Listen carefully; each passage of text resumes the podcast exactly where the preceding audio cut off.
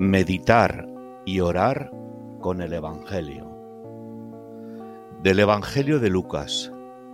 Jesús se llenó de gozo en el Espíritu Santo y dijo, Yo te bendigo, Padre, porque has ocultado estas cosas a sabios e inteligentes y se las has revelado a los pequeños. Todo me ha sido entregado por mi Padre, y nadie conoce quién es el Padre sino el Hijo, y aquel a quien el Hijo se lo quiera revelar Volviéndose a los discípulos les dijo aparte, Dichosos los ojos que ven lo que veis. Meditación.